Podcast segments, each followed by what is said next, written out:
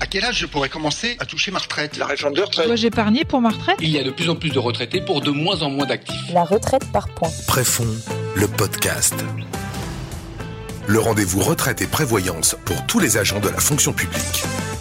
Bonjour à tous, bienvenue dans ce podcast consacré aux retraites et à toutes les questions que vous vous posez. Je suis ravie de vous retrouver pour ce nouveau numéro, un numéro consacré à une thématique importante, voire essentielle, puisqu'il est question aujourd'hui du bien vieillir. Comment anticiper et prévenir la perte d'autonomie?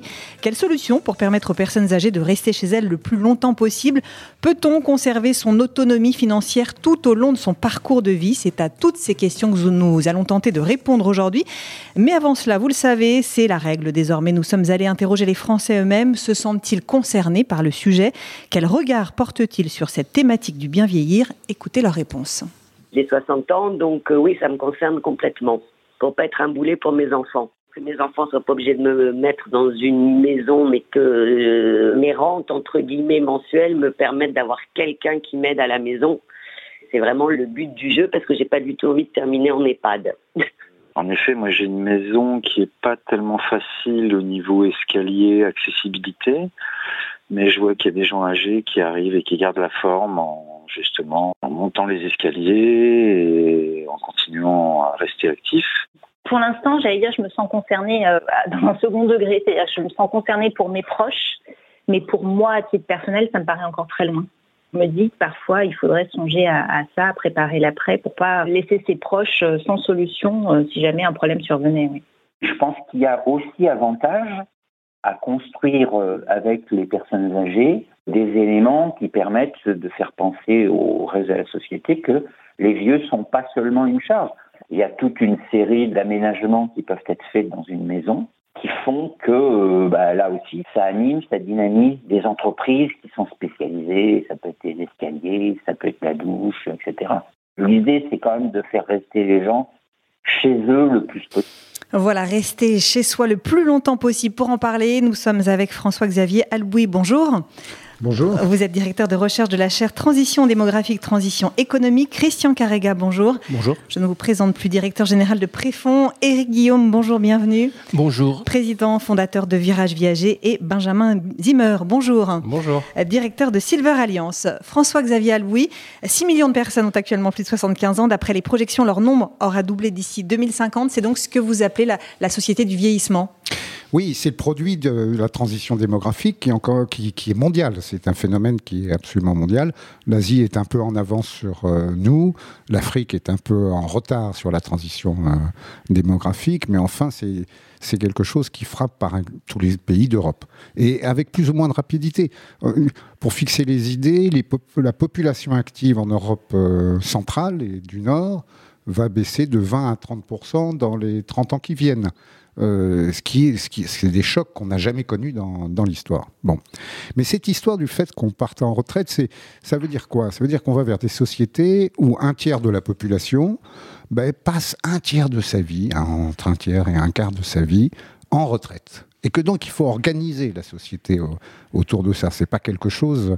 Et il y a des leviers d'organisation qui sont très importants. On va en parler. Il y a des pas. Mais il y, a, aussi des leviers d'organisation dans l'engagement social des, des, retraités, qui est absolument nécessaire et pour la société et pour leur bien-être à eux, qui est une composante absolument essentielle de, de, de l'avenir. Et ce qui d'ailleurs on, on, a vu assez se développer en, en Asie. On, on, estime ainsi que sur le risque qui, qui obsède tout le monde, qui est celui de la, la, la dépendance, le, le, on arrive à retarder en moyenne l'âge d'entrée en dépendance par des activités socialisées, soutenues, intenses, altruistes. Le fait de rester actif. Et, et, on a démontré à la chaire qu'on gagnait entre 3 et 5 ans, ce qui, ce qui, est, ce qui est considérable. considérable. C'est absolument, c'est une nature à faire baisser la charge de la dépendance de moitié si c'était fait euh, systématiquement.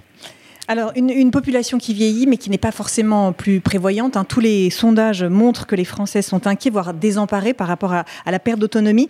Éric Guillaume, sont-ils suffisamment accompagnés ou informés, notamment pour être en mesure de, de rester autonomes financièrement? Alors, je pense que tous les retraités, euh, ou une très grande partie des retraités et des jeunes retraités découvrent leur niveau de retraite. Malheureusement, euh, on s'aperçoit que c'est une mauvaise surprise pour eux. Alors, défaut de prévoyance, je ne pense pas, mais c'est vrai qu'une retraite doit se prévoir très tôt, nous le verrons peut-être tout à l'heure. Et euh, quand on a 60 ans, qu'on est déjà en retraite, eh bien, je dirais, c'est presque un petit peu trop tard. Et malheureusement, au fil des années, le pouvoir d'achat des retraités va diminuer et euh, les retraites par répartition, avec le respect que l'on doit à ce système, ne maintiendra pas ce pouvoir d'achat des seniors. Donc il y a un manque d'information, ou tout au moins il y a une information vraiment trop tardive. Christian Carriga, vous le constatez, ce, manque d'information, cette information trop tardive? Oui, non. Globalement, quand même, les, gens savent que la perte de revenus sera importante. Ils n'imaginent pas forcément le montant de la perte de revenus, euh, mais ils s'y préparent. Enfin, nous, euh, chez Préfond, évidemment, c'est un sujet qu'on suit particulièrement près, puisque c'est notre, euh, c'est l'histoire de la Préfond, d'avoir essayé d'aider les agents publics à préparer leur retraite en mettant de l'argent de côté dans des conditions de sécurité optimales.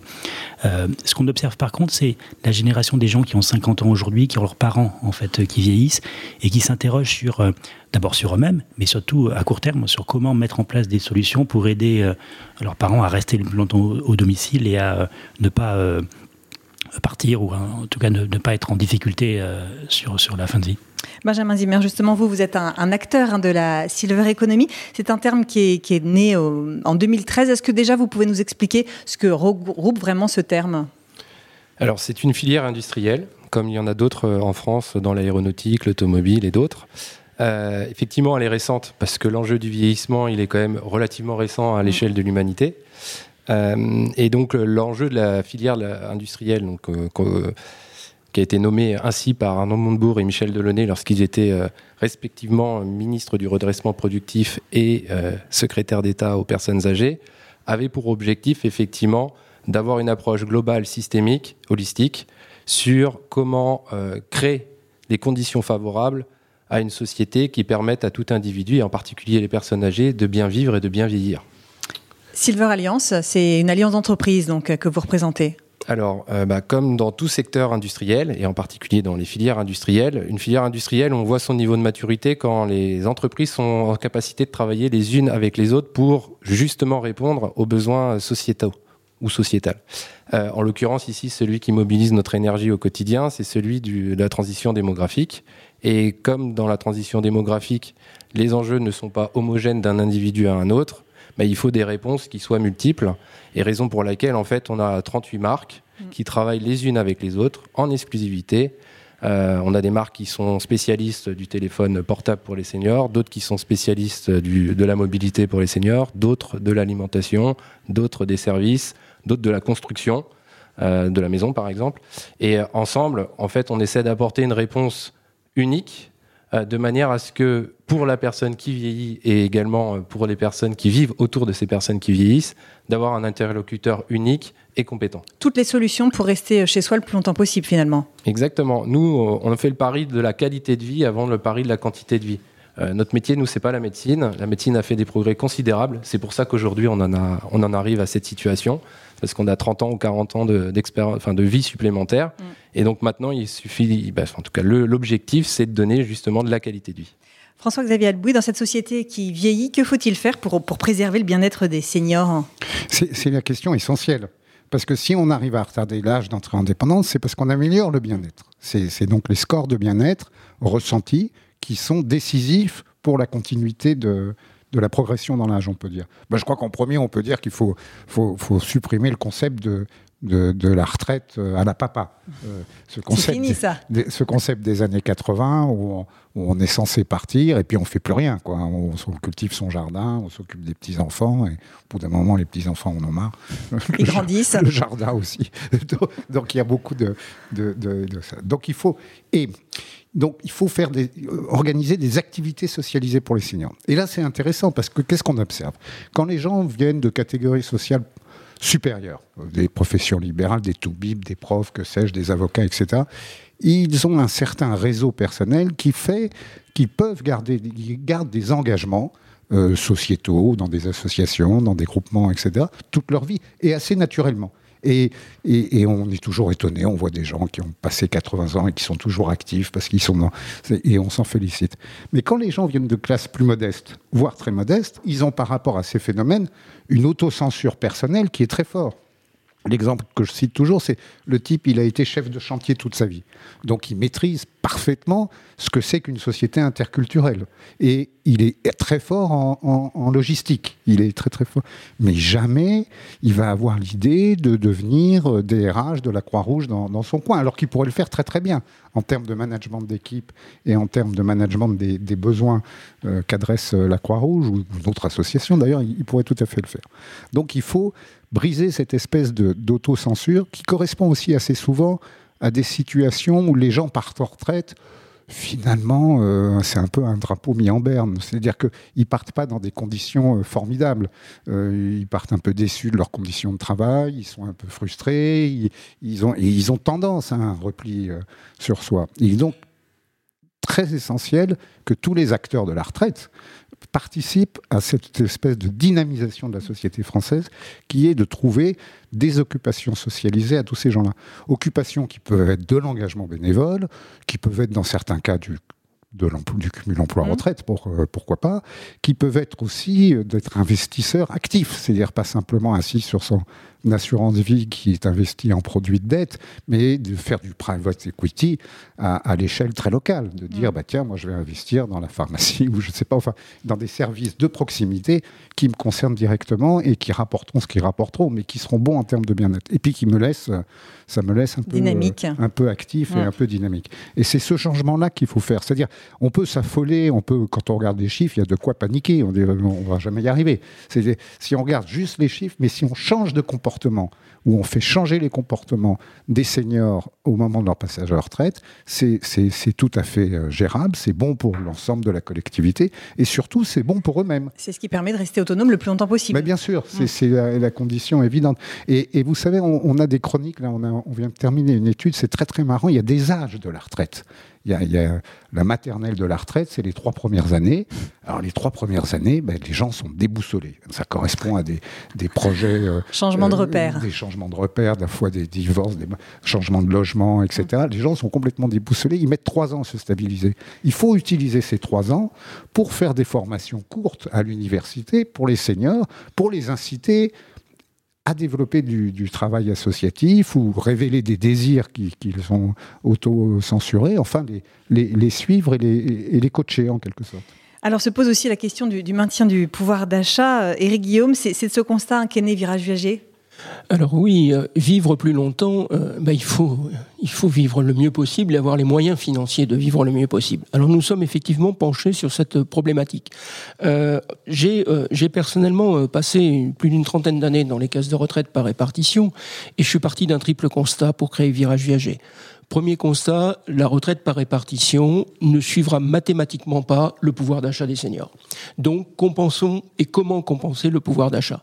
Deuxième élément, 94% des retraités veulent rester vivre à domicile. Il est hors de question de faire de l'EHPAD bashing, c'est pas c'est pas la question. Il y a de tout. Il y a un dans le parcours de vie, dans le parcours de vie, il y a un moment chez soi, il y a un moment éventuellement en résidence-service, il y a un moment en EHPAD. On fait non seulement ce que l'on peut ou ce que l'on veut, et c'est la santé y est pour quelque chose.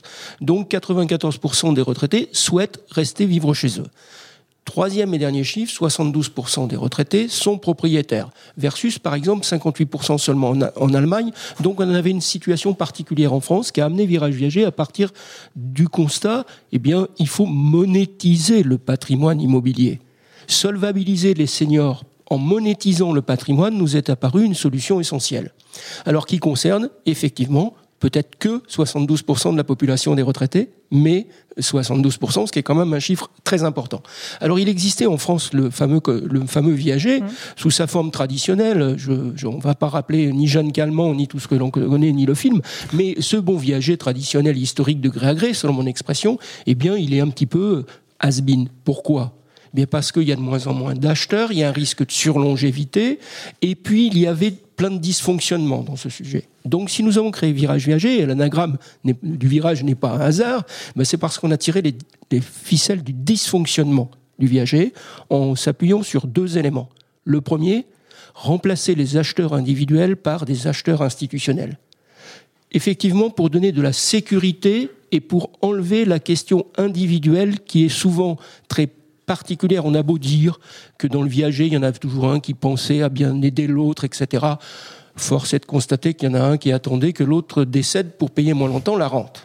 Donc, en changeant totalement le, modèle, eh bien, nous avons fait deux choses. Un, on a remplacé donc les acheteurs particuliers par des institutionnels. Deux, on a enlevé la rente qui structurellement est morbide, et on a créé une sorte de monétisation du patrimoine à partir effectivement de l'acquisition par des institutionnels d'une forme de nue propriété des biens. Ce qui reste viager, c'est que le seigneur reste chez lui à vie, ce qu'il attendait, l'usage devient viager, la propriété est transférée. Donc cet élément a totalement modifié, mmh. ce qui fait qu'avec euh, un capital important, les retraités sont maintenant dans une situation où ils ont les moyens de améliorer leur protection sociale, d'aider les enfants, petits-enfants éventuellement, mm. de financer des services à la personne, et Benjamin Zimmer en parlait tout à l'heure, financer éventuellement des auxiliaires de vie. Benjamin Zimmer, les, seniors, ils sont de, plus en plus nombreux. Est-ce que leurs attentes sont également de plus en plus variées? Bah, les seniors sont comme tout le monde en fait, ils ont des besoins, des envies euh, qui sont propres à leur vie, euh, propres à leur pouvoir d'achat, propres euh, leurs aspirations, etc., etc. Donc bah, enfin moi, moi, ça me dérange très souvent qu'on parle des seniors parce que senior, on est senior de quelqu'un très tôt dans la vie et on est junior de quelqu'un aussi très tôt dans la vie. Donc en fait, la, définition du mot senior, je l'attends toujours. moi, ce qui me, ce qui m'interpelle et ce, sur quoi je travaille, c'est vraiment euh, le changement de paradigme entre une vie active et une vie à la retraite. Donc pour moi, le, vraiment le point, le, le point qui, euh, qui, fait la bascule, c'est le moment de départ à la retraite. Et euh, comme on l'a dit tout à l'heure, des changements en termes de pouvoir d'achat. Même si, même si sur le pouvoir d'achat, on pourrait dire, on pourrait en parler pendant très longtemps, parce que il n'y a pas très longtemps, on a fait une étude sur ce sujet-là avec CSA Institute, qui appartient à Publicis, pour justement étudier le pouvoir d'achat et savoir comment les retraités optimiser leur pouvoir d'achat. Et je vais vous donner un exemple, parce qu'on est aussi dans l'ère du, numérique aujourd'hui, mais ils utilisent très très très rarement en fait les plateformes où ils pourraient mettre en location leurs biens. Et par bien, ça peut être la voiture, la perceuse, euh, tout ce que vous voulez, pour générer un revenu. Donc il y a des marges de progrès assez considérables. Et, euh, je pense que avec ce qui, ce qui, est en train de se passer avec euh, l'économie collaborative, réalisés grâce au digital, je pense que là, il y a des sources de revenus supplémentaires pour eux. Christian Carrega oui, alors on n'a pas encore fait le tour de toutes les initiatives euh, et de tout ce qu'on pourrait proposer aux, attentes des, euh, des, seniors. il y a à la fois des sujets autour de la finance, autour de donc avec des produits comme de l'assurance dépendance, mais également des produits autour de l'assurance vie pour mettre de l'argent de côté, préparer sa, sa, retraite et, et, même quand je suis à la retraite de euh, continuer à mettre un peu d'argent de côté pour euh, plus tard ou pour aider mes petits-enfants. Euh, moi je suis très intéressé à regarder toutes les initiatives qui existent et pour voir en fait quels sont les, produits, services, solutions qu'on pourrait mettre en avant pour nos affiliés. Elles sont déjà nombreuses, mais il y a encore pas mal de marge de manœuvre pour améliorer la réponse aux besoins qu'on vient de voir. Ben, je vous propose de découvrir une start-up de la Silver Economy. Elle s'appelle Ernesti. Elle démocratise les gardes de nuit à domicile. Cette plateforme met en relation des personnes fragiles avec des étudiants en médecine. Quentin Zakoyan, le cofondateur d'Ernesti, nous en dit plus. Le concept d'Ernesti, en fait, il est très simple. L'idée, c'est de mettre en relation des aidants familiaux qui s'occupent d'un parent ou d'un proche en perte d'autonomie et qui a besoin d'une présence la nuit avec des étudiants en santé. Et ensuite, ça va donc être des étudiants en médecine, en soins infirmiers, en kinésithérapie, en pharmacie. Bref, tous ces étudiants qui sont dans le milieu médical ou paramédical. Et ces étudiants, en fait, sont disponibles pour venir toute la nuit au domicile de l'accompagné. Ils arrivent à 20h, ils repartent le lendemain matin à 8h. Et en fait, ils assurent le plus important, une présence humaine rassurante, bienveillante et sécurisante. L'idée est venue du fait que notre mère, ma cofondatrice et, sœur Séverine et moi-même, est médecin généraliste dans la région bordelaise et en fait, elle avait plein de patients dans sa patientèle qui étaient justement euh, des aidants, qui sont des aidants familiaux et qui en fait trouvent des solutions pendant la journée avec auxiliaires de vie, aides-soignants, infirmières, etc. Mais passé 20 heures, en fait, et là, il s'en sort pas. Et c'est souvent contraint et forcé qu'il faut partir en maison de retraite dès qu'il y a des problèmes de déambulation, d'angoisse la nuit, de risque de chute. Et donc en fait, euh, un jour, tout simplement, euh, ma mère a donc proposé à une de ses patientes de en fait faire appel à Séverine pour que Séverine en fait vienne accompagner sa mère. Au début, c'était plus voilà sur la soirée parce que l'aidante familiale devait aller faire des soins. Et en fait, euh, le contact est tellement bien passé entre Séverine et, cette dame âgée que Séverine s'est mise à revenir de manière régulière et en fait ça a très rapidement migré sur la nuit parce que c'était là qu'il y avait le vrai besoin. Et ça a permis d'avoir apporter à l'aidante beaucoup de sérénité, beaucoup d'apaisement, parce qu'en fait, sinon, elle s'occupait de sa mère euh, 7 jours sur 7 et toutes les nuits, quoi. Et donc, ça a un énorme impact sur euh, bah, la vie et la vie sociale, surtout euh, des aidants familiaux. Donc, euh, l'idée, c'est qu'en fait, progressivement, Séverine, de fil en aiguille, s'est mis à accompagner plusieurs familles sur plusieurs années. Et on s'est dit, bah, c'est comme vraiment bien parce que tous les partis sont gagnants. Est-ce qu'on peut pas essayer de reproduire ça à une échelle un peu plus globale? Et c'est de là qu'est venu Ernesti. Benjamin Zimmer, multiplier les, innovations à destination des, personnes âgées, c'est essentiel. La crise sanitaire a encore renforcé ce, besoin d'innovation ah, tout à fait. Et puis l'innovation, elle est vraiment multiple. Hein. Elle peut être de services, elle peut être organisationnelle, elle peut être de produits. Euh, je peux vous donner deux exemples concrets. Ernesti, je les connais très bien parce qu'ils font partie des, entreprises qui sont dans, Silver Alliance. Et leur proposition de valeur est extrêmement séduisante parce que dans les services à la personne, aujourd'hui, vous travaillez de 8h à 20h, mais pas de 20h à 8h. Donc ce service-là à domicile, il est juste euh, révolutionnaire en termes de prise en charge au domicile des personnes qui sont euh, bah, parfois en début de maladie d'Alzheimer ou d'autres types de, maladies, et en grande, enfin, de manière générale en absence de liens sociaux. Et puis euh, bah, des entreprises comme Seb, euh, qui peuvent paraître comme ça, ça peut faire sourire, mais Seb vient de sortir une ligne de produits qui s'appelle Includeo, qui est disponible dans tous les centres commerciaux où, les produits Seb sont d'habitude euh, distribués. Et ces produits-là ont été pensés pour celui qui a la plus grande difficulté à faire euh, sa tartine de pain le matin, enfin son toast, prendre son café, voire faire son thé. Donc ils ont imaginé des produits électroménagers pensés pour ceux qui ont le plus de difficultés, et ceux qui ont le plus de difficultés c'est ceux qui ont des problèmes d'arthrose, de vue, etc. Et en règle générale, ce sont des personnes très âgées. Euh, et ça, je trouve que ça montre un changement de paradigme en termes économiques et la manière dont aujourd'hui les entreprises prennent en compte les, ces, clients, parce que c'est avant tout des clients. Donc l'innovation, on n'a pas fini d'en entendre parler dans ce secteur d'activité. Éric Guillaume, vous souhaitiez réagir là-dessus? Alors oui, effectivement, merci, parce que euh, clairement, euh, si on regarde les chiffres aujourd'hui, quelques chiffres, 16 millions de, 16 millions de Français sont retraités. Tout au, tout au long du parcours de vie des retraités, eh bien, ils ont des besoins qui sont très différents et des besoins, que ce soit économiques. Euh, Ernesti montrait des besoins de, nuit, de, de, sécurisation des personnes la nuit. Et quand on regarde les chiffres, ils sont, c'est un vrai mur que nous avons, c'est un vrai mur, et, François-Xavier Albouy en parlerait mieux que moi, mais c'est un vrai mur du vieillissement dans lequel nous sommes. 4,5 millions, 4,3 millions, pardon, de retraités ont entre 75 et 85 ans. C'est la sortie de la guerre que nous avons connue du fameux papy boom. Ça veut dire que ces gens-là, et je lis souvent en tant que statistique, ça fait quand même 80 ans qu'on sait que les gens qui ont 80 ans sont nés. Donc statistiquement, c'est assez facile de le préparer eh bien, ces 4,3 millions de personnes qui ont 75 à 85 ans vont devenir 6 millions d'ici 2030. C'est un marché aussi bien pour les entrepreneurs, mais c'est aussi bien, c'est une, problématique sociétale énorme que nous voulons résoudre. Virage Viager s'est inscrit donc dans cette démarche pour le grand vieillissement à deux titres. Je l'ai dit tout à l'heure, effectivement, apporter des solutions en monétisant le patrimoine pour qu'ils puissent financer tous leurs besoins.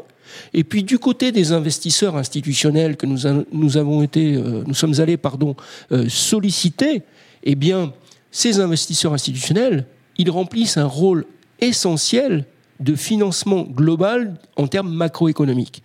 Ça veut dire que pour eux, c'est aussi une démarche ISR, environnement ESG et d'environnement social et, gouvernance. Et on trouve aujourd'hui beaucoup d'institutionnels qui souhaitent investir dans le lien social, dans le phénomène sociétal, et ça c'est important. François-Xavier justement, sur, sur ces questions, euh, cette société du vieillissement harmonieuse dont vous parlez Oui, ben, parmi les leviers euh, qu'évoquait Eric, il y, a celui de la responsabilité sociale des entreprises. Et aujourd'hui, les entreprises les plus grandes ont pris conscience qu'il fallait aider leurs collaborateurs à préparer cette période un peu, un peu difficile. Il y avait euh, je le disais tout à l'heure, l'idée de faire des formations à l'université. Pourquoi l'université? Parce qu'il y a un outil qui est fabuleux à l'université, qui est la valorisation des acquis de l'expérience. Qu'est-ce quelle qu'ait été l'expérience, mm. il y a moyen de la valoriser, de trouver des compétences, des talents et, de les réemployer. Et ça, c'est plutôt euh, sympathique. Maintenant, il faut faire gaffe à deux choses, je pense. La première, c'est qu'il y a beaucoup d'inégalités. Euh, il y a beaucoup plus d'inégalités des, des pensions de distribution des pensions que des revenus. Et donc, on a beaucoup de, retraités qui ont des retraites très modestes, euh, voire pauvres, et qui sont en, grande difficulté. Ces difficultés ne sont pas simplement monétaires, elles s'accompagnent généralement de l'isolement, de la solitude, et puis d'un sentiment d'inutilité qui est euh, euh, qui, est, qui est fortement dépressif, enfin qui est très euh, dévalorisant et ainsi de suite. Et donc ça, c'est des choses. Il y a une autre chose qui est un peu plus moins enfin plus masquée, moins évidente immédiatement, c'est qu'une société qui vieillit et qui n'a pas de croissance, en fait, elle tend à exclure les jeunes. Et, ça, on l'a vu euh, très nettement au Japon dans les années 90, et les Japonais ont pris des, tas de mesures. Elle tend à exclure les jeunes, lesquels jeunes ne peuvent pas rentrer dans la vie active parce qu'ils sont au chômage, ils ne peuvent pas acheter d'appartement, enfin de se loger, euh, se marier, faire des enfants, etc. Ce qui précipite un peu le phénomène. si, on n'y fait pas gaffe, c'est quelque chose qui est très très important. Donc la solidarité entre générations est essentielle. C'est même peut-être le, ciment de la, société, d'une société du vieillissement. Et, en ce sens-là, il faut multiplier les initiatives, soit financières, de transmission des patrimoines euh, plus rapides, soit éducatives, soit du tutorat vis-à-vis des jeunes. Vous savez, on a quand même 2 millions de, de en France, c'est-à-dire de gamins qui sont euh, sans études, sans emploi, sans formation, sans stage, sans rien, etc. Et bon, ben voilà, donc ces 2 millions, si ces 2 millions de jeunes étaient employés à plein temps, les retraites seraient équilibrées au-delà du raisonnable. Ça serait, enfin, on serait très content, il n'y aurait pas de, problème. Et puis, je crois que je crois encore une fois qu'il faut euh, distinguer les générations de, seniors. Les gens qui, ont entre 55 et 65 ans, c'est-à-dire le tournant de la retraite, sont des gens dont on a dit tout à l'heure les, difficultés. Ils ont aussi une angoisse parce qu'ils projettent leur retraite en comparaison avec ceux de leurs parents. Et ils voient que bah, n'auront pas 70% de leur... Euh, mais c'est à peine 50%, enfin, et des choses qu'ils n'ont pas nécessairement anticipées, malgré le, travail d'éducation euh, sur le sujet. Et, et voilà. Et puis, alors, il y a aussi à l'autre bout du spectre des, des, retraités plutôt dans les 70 ans, 75 ans, qui ont l'essentiel des patrimoines en France et qui détiennent l'essentiel des patrimoines. Donc là, il faut vraiment des dispositifs de, de, liquéfaction des patrimoines, de permettre de transmettre aux jeunes générations ces patrimoines, ou à tout le moins de les investir dans de la création de richesses, dans la création de valeur. Christian Carrega, je vais vous laisser euh, conclure. le bien vieillir, ça se prépare maintenant? Oui, parce qu'en fait, on va y passer comme 30 ans. Et donc, euh, il y, a deux messages importants, me semble-t-il. Le premier, c'est que ça se prépare. Et que dès 20 euros par mois, on peut commencer à préparer un, un complément de revenu pour sa retraite. Deuxième élément important pour moi, c'est toute cette profusion d'initiatives. Euh, la retraite, c'est une période globalement heureuse. Il euh, ne faut pas réduire à la dépendance. Euh, ça arrive, mais c'est pas comme la, la, majorité. Toutes ces initiatives de, qui, qui, mélangent en fait de l'intergénérationnel, c'est pour moi la clé du sujet, la clé du succès. Et, c'est dans cette perspective-là d'engagement pour proposer des, des, des, des, solutions, des réponses que Préfond est, est mobilisé.